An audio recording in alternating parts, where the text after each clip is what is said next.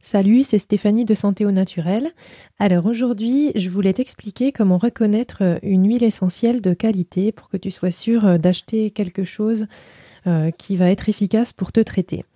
Alors il y a trois critères qui sont essentiels. Tout d'abord, ton huile essentielle, elle doit être 100% naturelle. Alors qu'est-ce que ça veut dire? Ça veut dire qu'elle ne doit pas être euh, additionnée de molécules de synthèse. En fait, tu as de nombreuses euh, huiles essentielles qui vont être synthétiques, donc elles vont être issues totalement de la chimie et euh, elles n'auront pas du tout d'action traitante, thérapeutique et plus grave encore, elles vont pouvoir être vraiment dangereuses pour la santé parce que ce sera des molécules qui vont être toxiques. Donc euh, ces huiles essentielles synthétiques, elles vont pouvoir être utilisées pour de la parfumerie, il n'y a pas de souci, euh, pour parfumer des lessives, parfumer des produits de récurage, mais euh, pas pour la santé. Donc que ce soit euh, des huiles essentielles que tu comptes avaler ou te mettre sur la peau ou même en diffusion atmosphérique, euh, vraiment ces produits ne sont pas recommandés.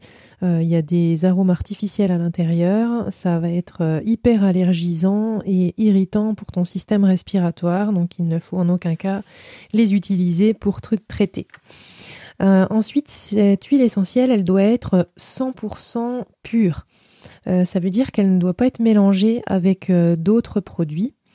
Euh, il y a certains fabricants qui vont couper les huiles essentielles avec, une autre huile essentielle qui va être proche en composition et qui va être moins chère. Par exemple, la lavande vraie va pouvoir être coupée avec du lavandin super qui est un petit peu moins cher.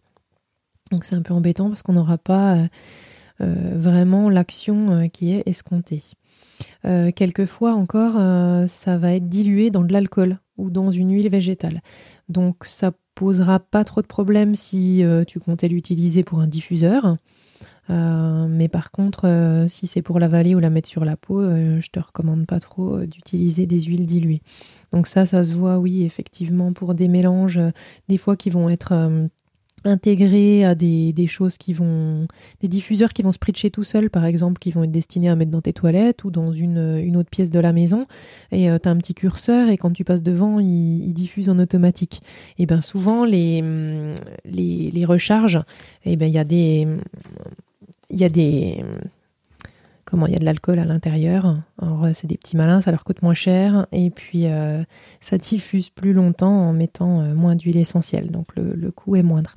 ensuite, ton huile essentielle, elle doit être 100% intégrale. 100% intégrale, ça veut dire qu'elle doit être 100% complète, qu'elle doit être entière. Ça veut dire que tous les composants aromatiques de la plante doivent être présents dans ton flacon. Les huiles essentielles, elles sont obtenues par distillation et euh, pour que ton huile essentielle soit entière, ça veut dire que le fabricant, il doit aller jusqu'au bout de la distillation, donc vraiment jusqu'à la dernière goutte. Et même si pour ça, il faut chauffer de nombreuses heures. Quelquefois, euh, il va falloir chauffer pendant 24 euh, heures. Donc il y en a quelques-uns qui décident d'arrêter deux ou trois heures avant. ça leur fait peu de pourcentage de, de molécules en moins et ils se disent que c'est à peu près pareil. quoi.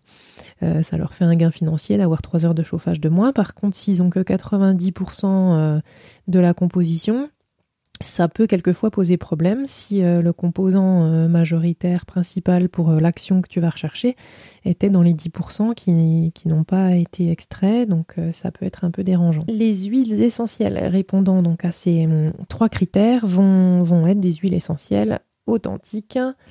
Et euh, ce seront celles qui vont être les plus actives euh, pour, euh, pour les traitements.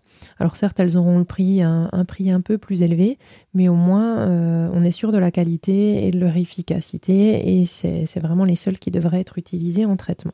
Donc tu vas voir figurer un label qui s'appelle HEBBD. Donc qu'est-ce que ça veut dire ce sigle? Ça veut dire huile essentielle botaniquement et biochimiquement définie.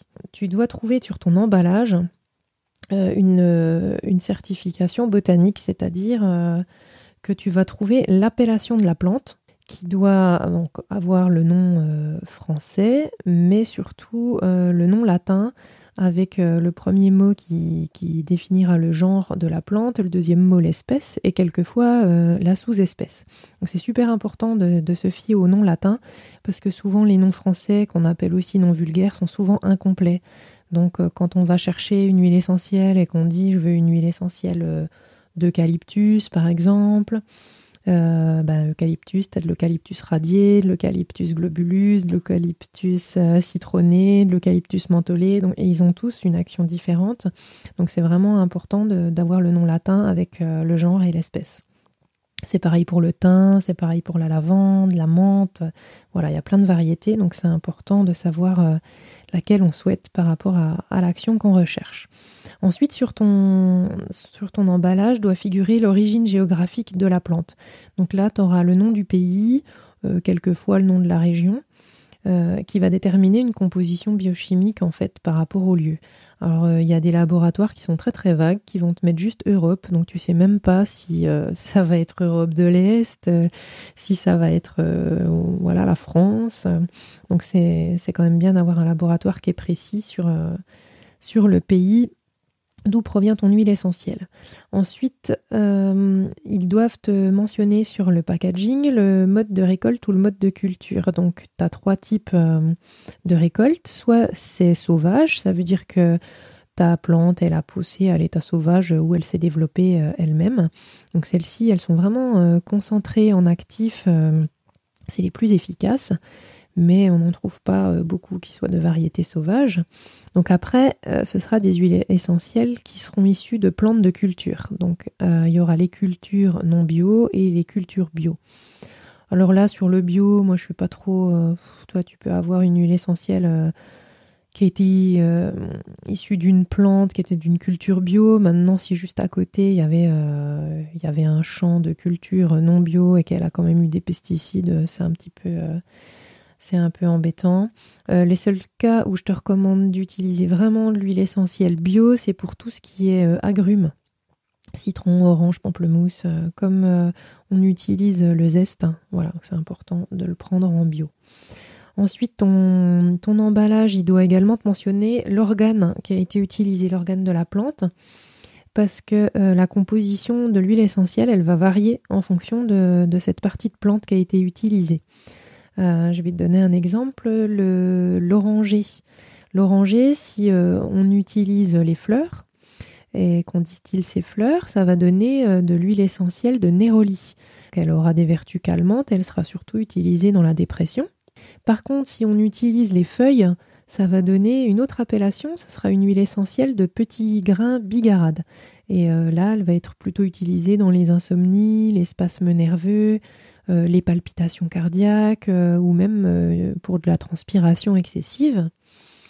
Et si on utilise le zeste, par contre, toujours de notre oranger, là, ça donne de l'huile essentielle d'oranger doux qui va être utilisée pour des troubles digestifs, pour désinfecter l'atmosphère si, si, voilà, tu as cuisiné et que ça sent un petit peu, tu peux en diffuser.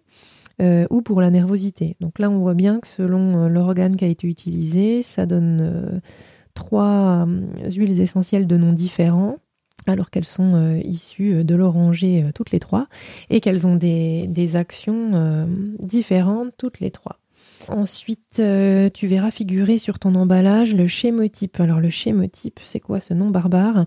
Ça signifie juste que c'est la composition de ton huile essentielle. Donc tu, vas voir euh, différentes choses, par exemple euh, thymol, limonène, euh, verbénone.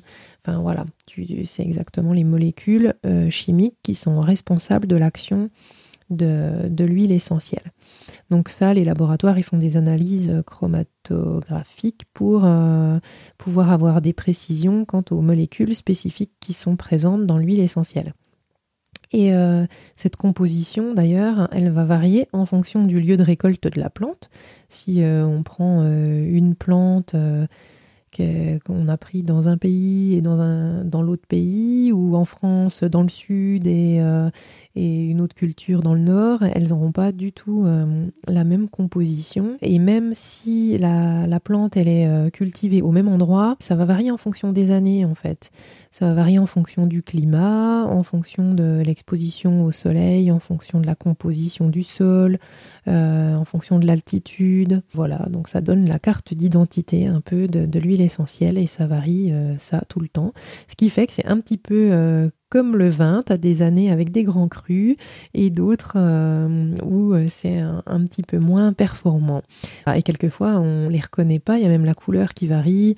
Euh, on va avoir un, teint qui va être un petit peu plus jaune et l'huile essentielle l'année d'après va être plus claire. Voilà, c'est tout pour aujourd'hui. J'espère que ce podcast a apporté quelques éléments d'information pour savoir mieux décrypter les emballages des huiles essentielles et euh, savoir euh, ce que tu prends pour être sûr de prendre exactement euh, ce dont tu avais besoin et une huile essentielle de qualité.